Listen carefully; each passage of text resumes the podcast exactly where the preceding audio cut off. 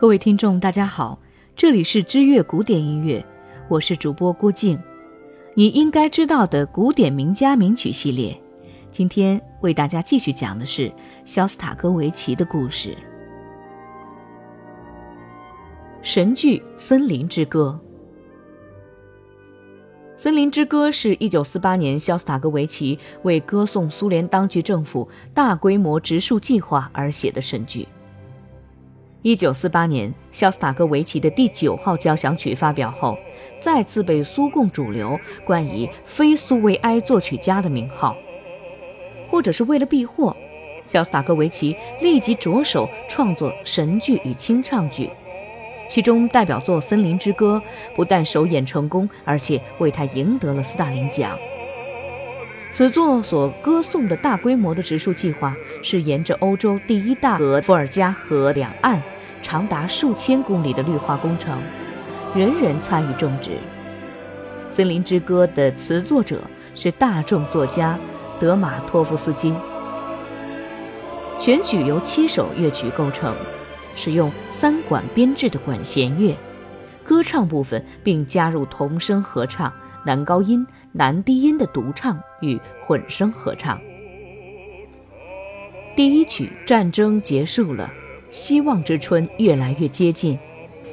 领袖呼吁大家把荒废的国土绿化起来，从北到南形成绿色之带。乐曲充满希望的展开，续奏之后是竖笛的主题，是俄国民谣变形。此旋律是作为统一全曲的素材来使用的。第二曲用森林填满祖国，曲速变换，充满斗志，全体人民喊声震天，为了祖国免遭旱魃，早日植树。此曲在强烈的呼喊声中结束。第三曲，过去的经验，我们经常为旱魃所惑，勿将过去的苦难给忘掉。在弦乐之后，男低音唱出了俄国民谣。第四曲，少年团植树。白杨树快长大，少年团好榜样，集体农庄，集体种白杨。儿童合唱团以进行曲风歌唱率先种树、汗流浃背的少年团。第五曲，前进的斯大林格勒市民。雄壮的旋律后，响起洪亮的钟声，合唱：“祖国的人民哟，我们的幸福掌握在我们手中。”独唱在赞美斯大林的曲调中高涨起来。此曲热情赞美第二次世界大战中斯大林格勒经历最为惨烈的战争之后，市民为了复兴而勇往直前的精神。第六曲，向未来迈进。许久未闻黄莺之声，再次响彻这片大地。凭着我们的力量，绿化我们的土地。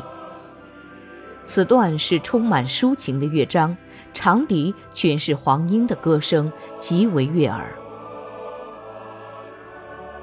第七曲，赞歌，祝福苏维埃的未来，在赞美斯大林的曲调中，全曲结束。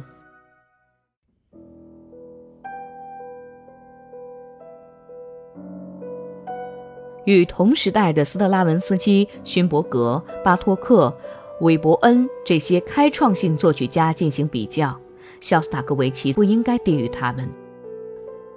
在讨论任何一个作曲家的创作时，不要总拿着他苦大仇深的血泪辛酸史来说事儿，因为那不是在爱好音乐，而是在消费艺术家的人生。我们抛开各种沉重的历史背景，单单陈列一下肖斯塔科维奇在音乐上的成就。肖斯塔科维奇将从柏辽兹时代开始的固定乐思技法发展到了极致，并给单个核心动机赋予变换的更多可能，甚至将核心动机延伸到了核心音程的概念。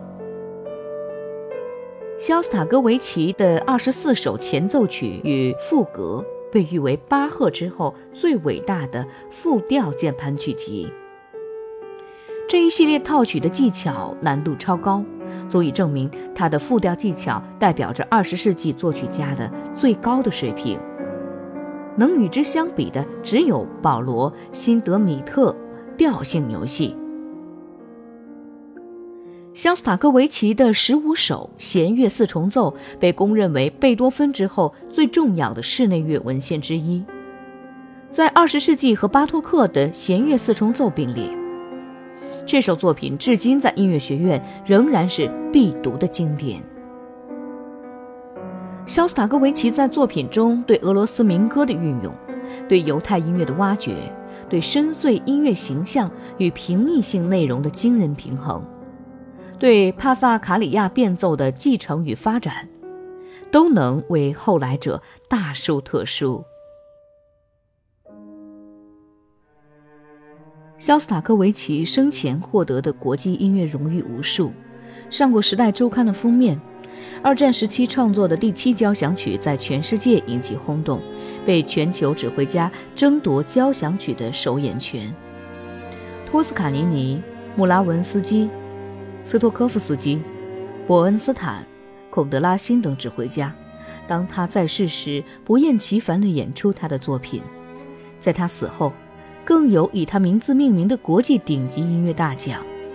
阿什肯纳奇说，他是一个谜，甚至在生前曾批判过他的苏联作曲家协会总书记吉洪·赫连尼科夫也说，他没有什么可担忧的。因为所有人都把它看作我们文化的顶峰，所以到了那样的高度，你还能怎么样去标新立异地评价它，来彰显自己的不同呢？肖斯塔科维奇和马雅可夫斯基被西方看作是斯大林的两大御用文人，但是他却嘲笑这位苏联第一诗人，在他的诗中，他蔑视巴黎和美国，但是他却喜欢去巴黎买衬衫。如果爬到桌子底下去才能捡到一支美国钢笔的话，他也是愿意爬的。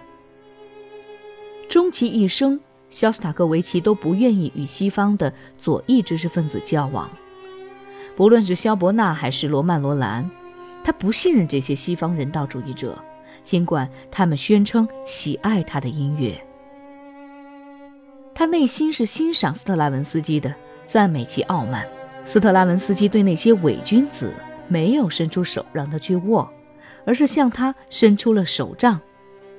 这个伪君子只得去握手杖，证明他才是真正的奴才。但是，肖斯塔科维奇始终是斯大林粉饰太平的工具。一九四九年，他被派到纽约市，以苏联明星代表的身份出席世界和平文化与科学会议。会场，一个翻译为他代读发言稿，既攻击美国穷兵黩武，又对苏联的文艺成就大唱颂歌。表演进入了高潮部分，一个苏联官员当众问他：“你是否认为伊戈尔·斯特拉文斯基反动透顶呢？”他的嘴角和面颊开始抽搐，沉默片刻，他说：“是。”十三年后。斯特拉文斯基回到阔别五十多年的苏联，立刻来看望他。两人四目相对，却无话可说。最终，斯特拉文斯基打破了沉默：“我不喜欢普契尼，你呢？”“我也不。”肖斯塔科维奇用这三个字结束了二人的谈话。晚年的他站在苏联音乐界荣耀的巅峰，却禁不住害怕。作为一个时代的幸存者，他不怕死，但是他担心身后名。在生命的最后四年，他与年轻的音乐家福尔科夫成为忘年交。在福尔科夫的鼓励下，他决定秘密口述一部回忆录，将真实的自己和真实的历史告诉大众。纠正世人心中对他那个令人心碎的奴颜卑膝的形象。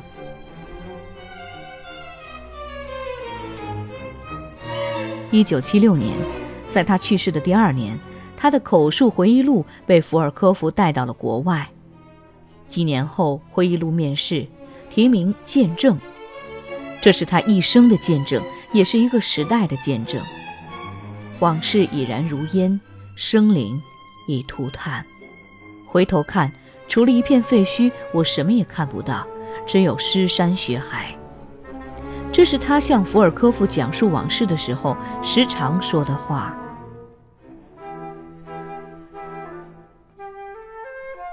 用茨威格的《断头王后》里那句话结束本片的介绍。当时他还太年轻，不知道命运所有的馈赠早已在暗中标好了价格。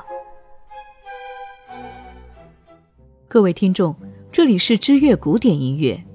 肖斯塔科维奇的故事今天就全部为您讲完了，欢迎您关注下期节目。我是主播郭静，感谢您的收听。